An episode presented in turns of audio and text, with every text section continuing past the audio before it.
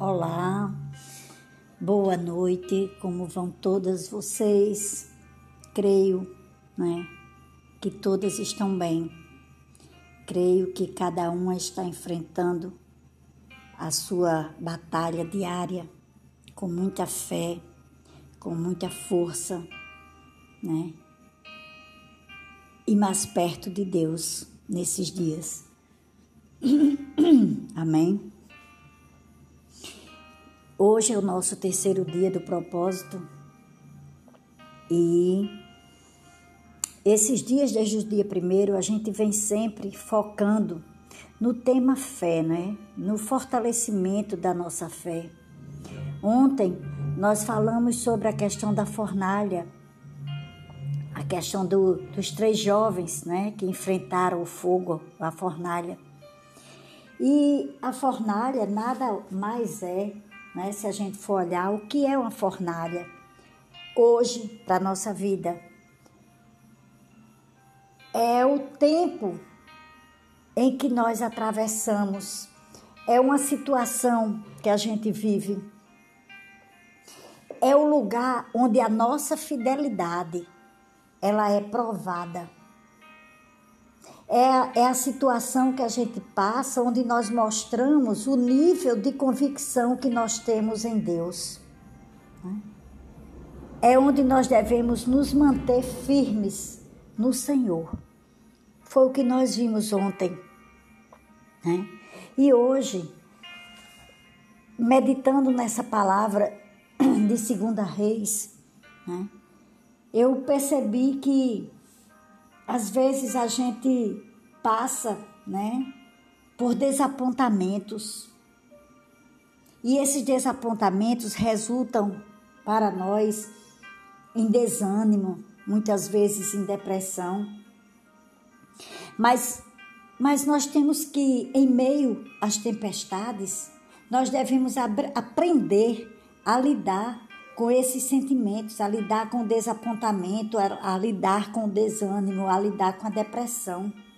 Mas lidar como? Lidar com isso de acordo com a palavra de Deus, para que nós possamos obter vitórias.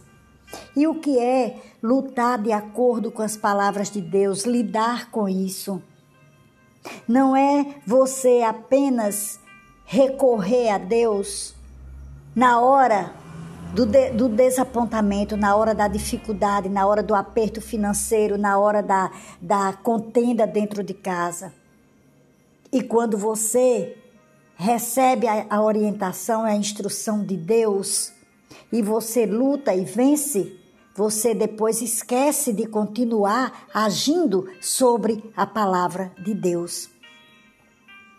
A gente obedece até certo ponto, mas depois vem o desânimo. Depois você desiste na metade do caminho.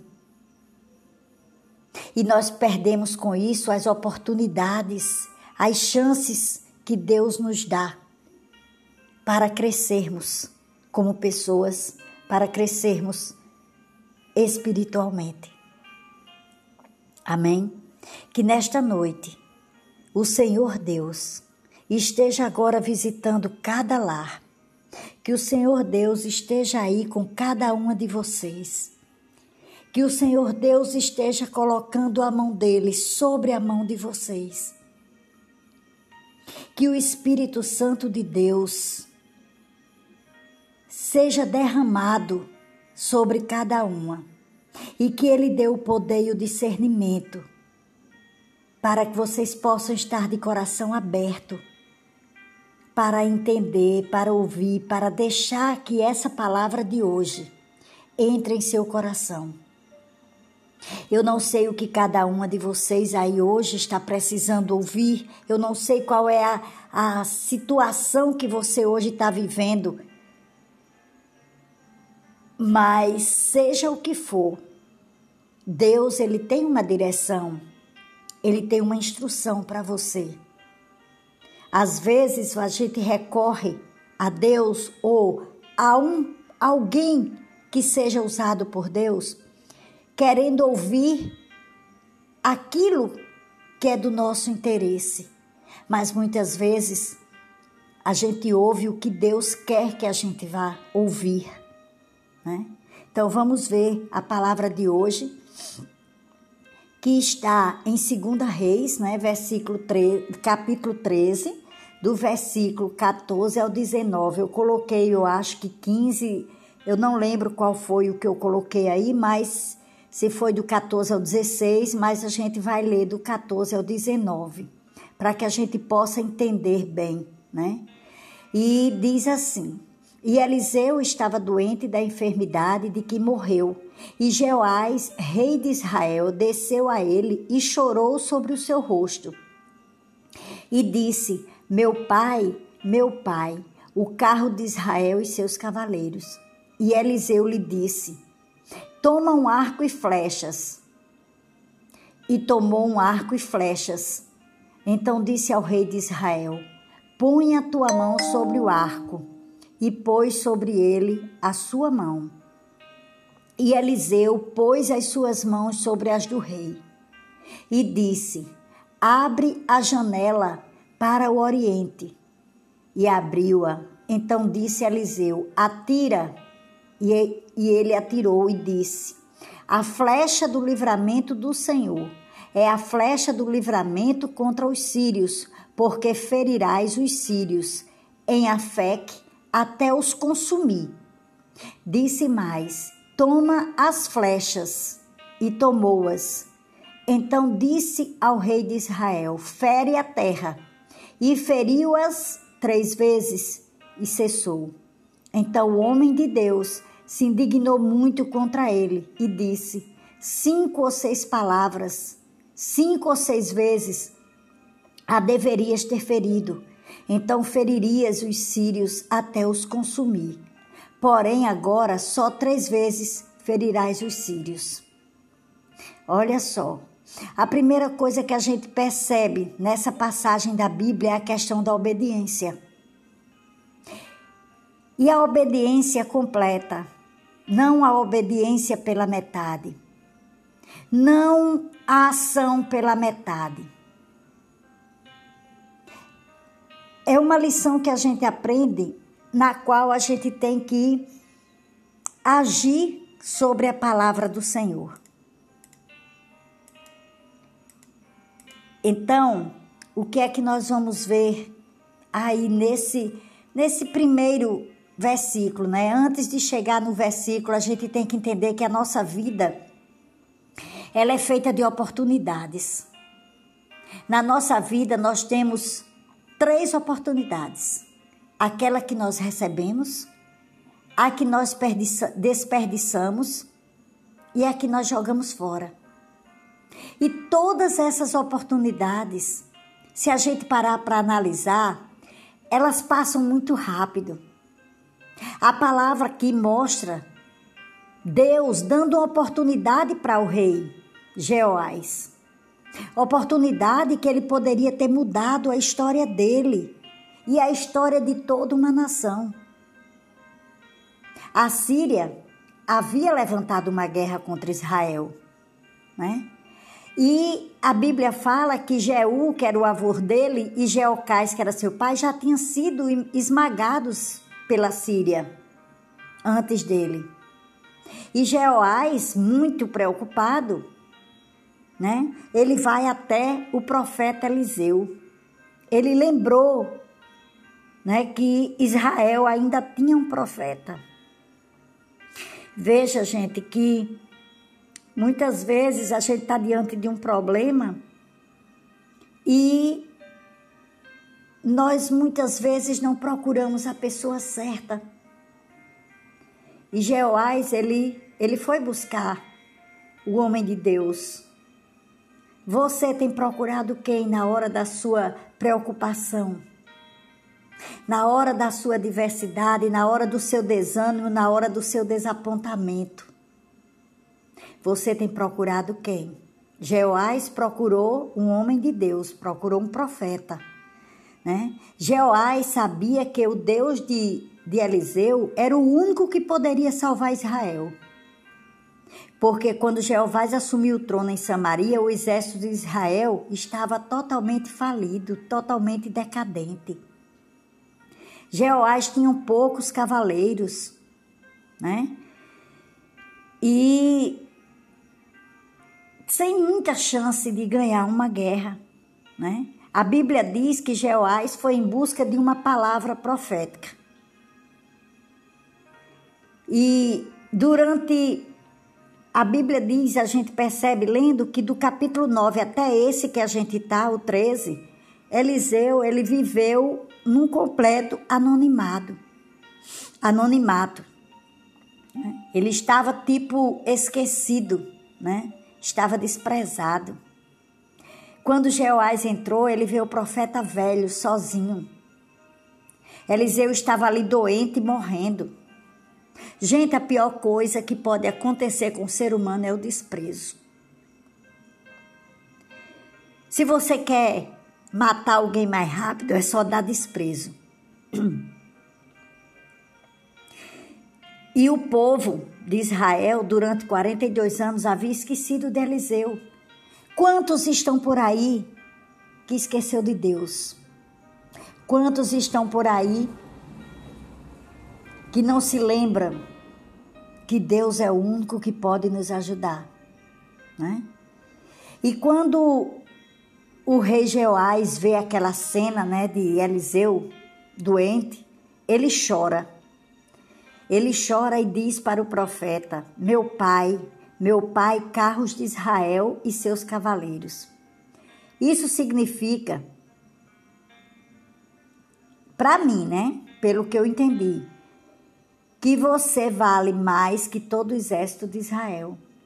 Nesse caso aqui, mesmo doente, Eliseu valia muito mais do que todo o povo de Israel.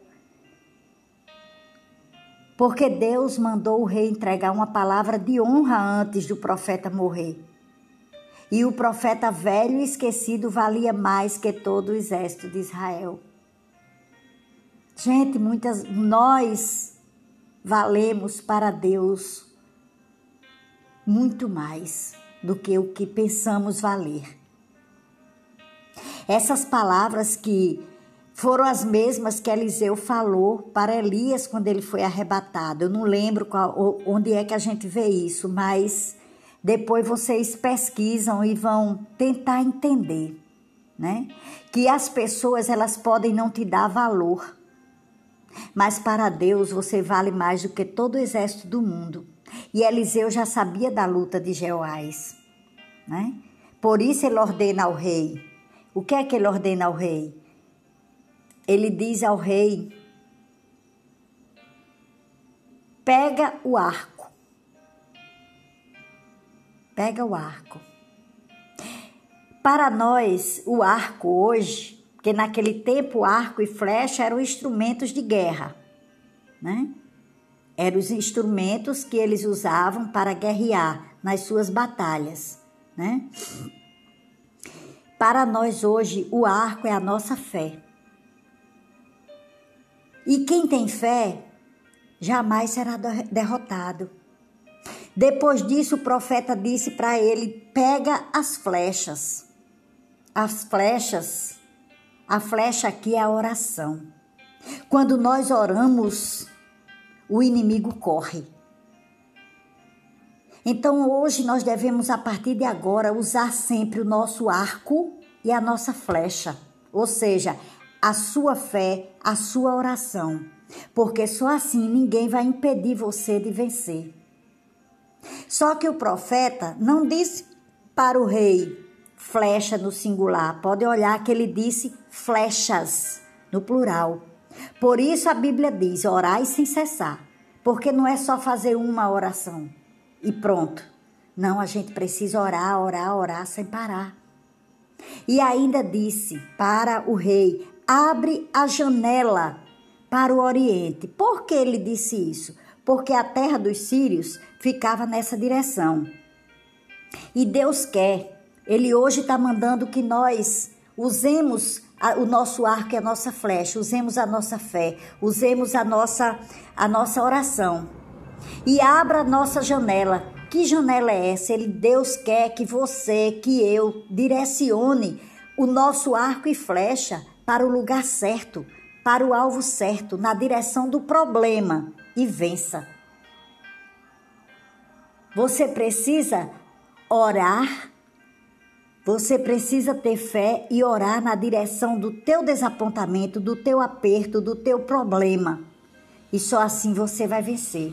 Lembre-se que nós temos a fé sem ação é uma fé morta. Nós precisamos agir. Nós precisamos agir, porque a fé age e é impossível a gente realizar alguma coisa se não tivermos atitude. E nós precisamos exatamente fazer, agir, porque a nossa parte é essa, é usar o arco e a flecha. Porque o milagre e a vitória é Deus que nos dá. E o profeta disse para ele lançar, né? E o rei lançou apenas três flechas. E o profeta se indignou, pois ele deveria lançar mais flechas. Porque o que é que ele disse? Ele disse que ele é, lançasse a flecha até sucumbir todos, né? até derrotar todos. Mas ele lançou apenas três, três flechas. E o profeta se indignando, né, porque ele deveria ter lançado mais. O que é isso? O que isso serve para nós? Nós precisamos ser mais determinados no nosso propósito e vencer mais vezes. Não é você vencer hoje e ali desanimar não, e ali você parar não. Nós não devemos nos conformar e retroceder, mas a gente deve ir até o fim. Quanto mais Deus te dá a oportunidade, mas você tem de buscar, de orar sem cessar. Lembre-se disso. Ore sempre em espírito. Lance as flechas todos os dias. E você vai lançar onde todos os dias? Ah, em casa, no ônibus, é, no escritório, você dirigindo. Quanto mais flechas você lançar, mais vitória você terá. E há pessoas que estão aí esperando né? Que alguém aperte. Ou tem pessoas dentro da igreja esperando ser lançadas, que a gente lance as flechas. Porque muitas vezes as pessoas, elas querem que nós oremos por ela, mas elas não fazem nada por isso, né? E a gente precisa que essa pessoa use mais as flechas e o arco dela também. Quando Deus, quando o profeta disse que colocou a mão sobre a mão de Jeoás, ele quis dizer ali: Deus está com você. A mão de Deus está sempre sobre nós. A mão de Deus está sempre ali para nos sustentar. Porque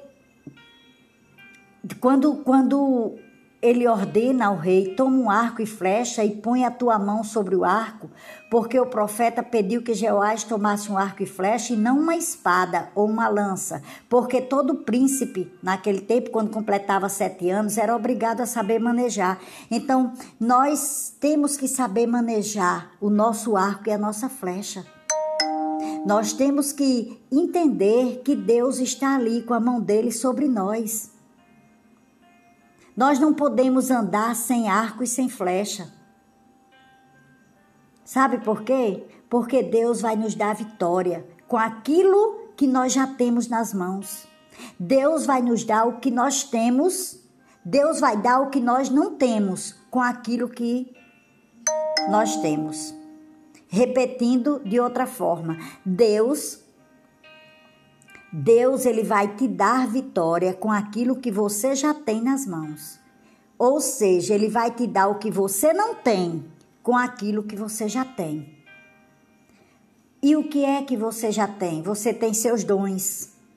Você tem sua oração, você tem seus talentos, você tem seu ministério, você tem sua comunhão com Deus, né?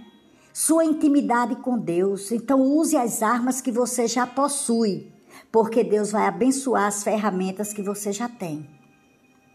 Não desanime jamais. No versículo 16 diz: E Eliseu pôs as, as suas mãos sobre as mãos do rei. As mãos do profeta representam as bênçãos de Deus. As batalhas que o avô e o pai de Jeoás tinha perdido, Deus estava dando a Jeoás a oportunidade de vencer a Síria. Então nós muitas vezes nós podemos achar que o que temos são coisas pequenas, são coisas insignificantes. Mas nunca pense que o que você tem é insignificante, porque quando quando Deus abençoa, o que parece ser pequeno para você se torna algo poderoso nas nossas mãos. Então nunca pense pequeno, nunca pense que Deus não vai te dar algo maior do que o que você já tem.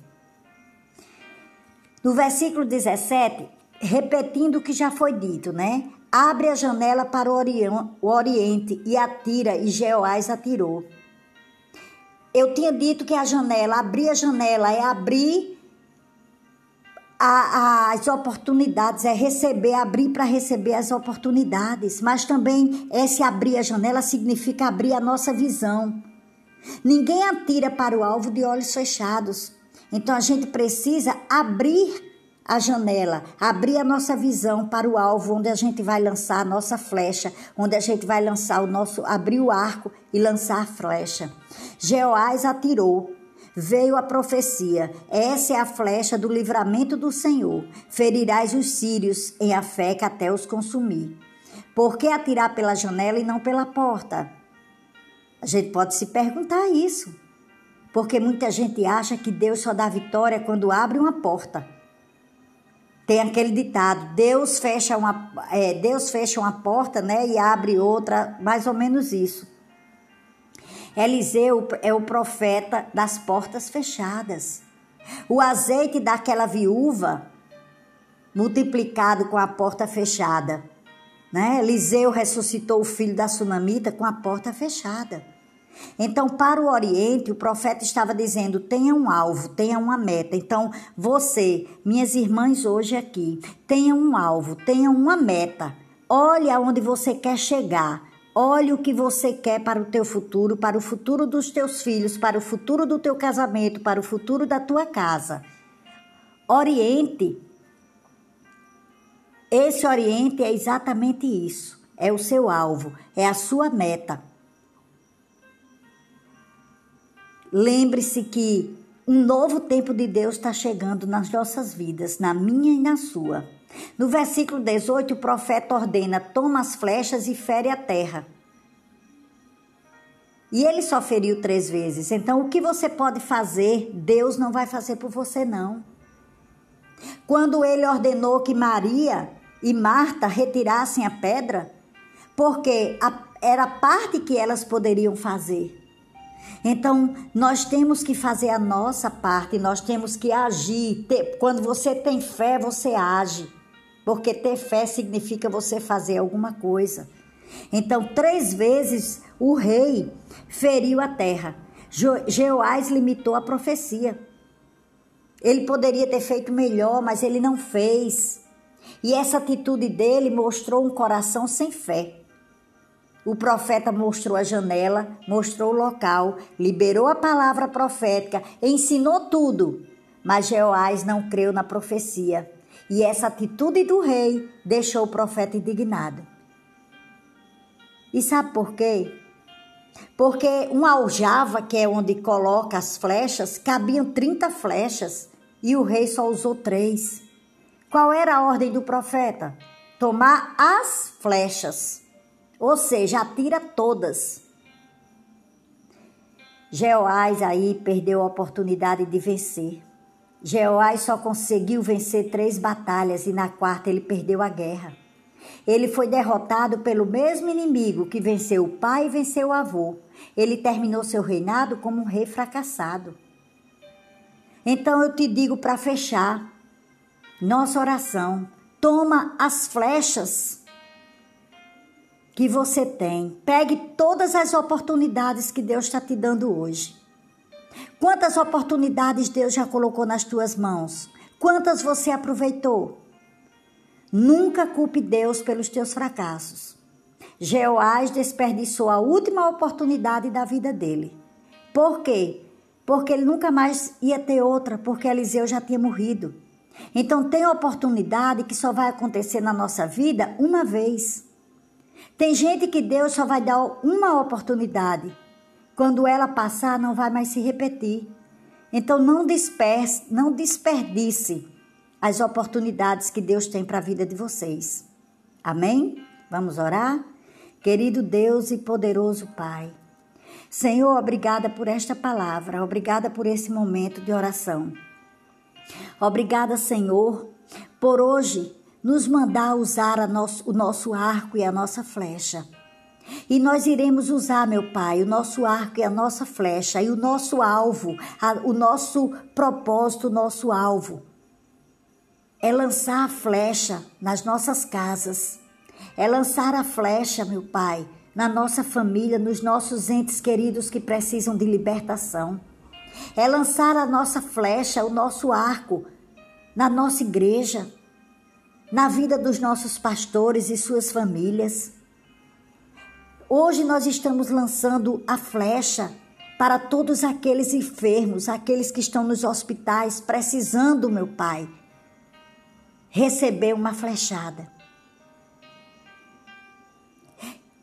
Que nós possamos entender, meu Pai, que não, não, que nós não devemos limitar as bênçãos de Deus que nós não devemos conquistar somente pequenas vitórias, mas conquistar grandes vitórias. Nós entendemos hoje que o Senhor está nos dizendo que uma flecha para ir mais longe ela é puxada para trás e o arco se curva. Então nós vamos fazer como arco. Nós vamos nos curvar, meu Pai, perante o Senhor diante das lutas. E o arco, quanto mais é curvado, mais longe a flecha irá. Você pode até sentir que a tua vida está andando para trás. Mas não se preocupe, é só Deus te dando um puxão. Amém? Oh Deus, abençoa cada um que está, cada uma que está aqui. Que cada uma seja a flecha de Deus. E ela só poderá ir longe se a tua fé também for longe. Amém? Fiquem todas na santa paz de Deus.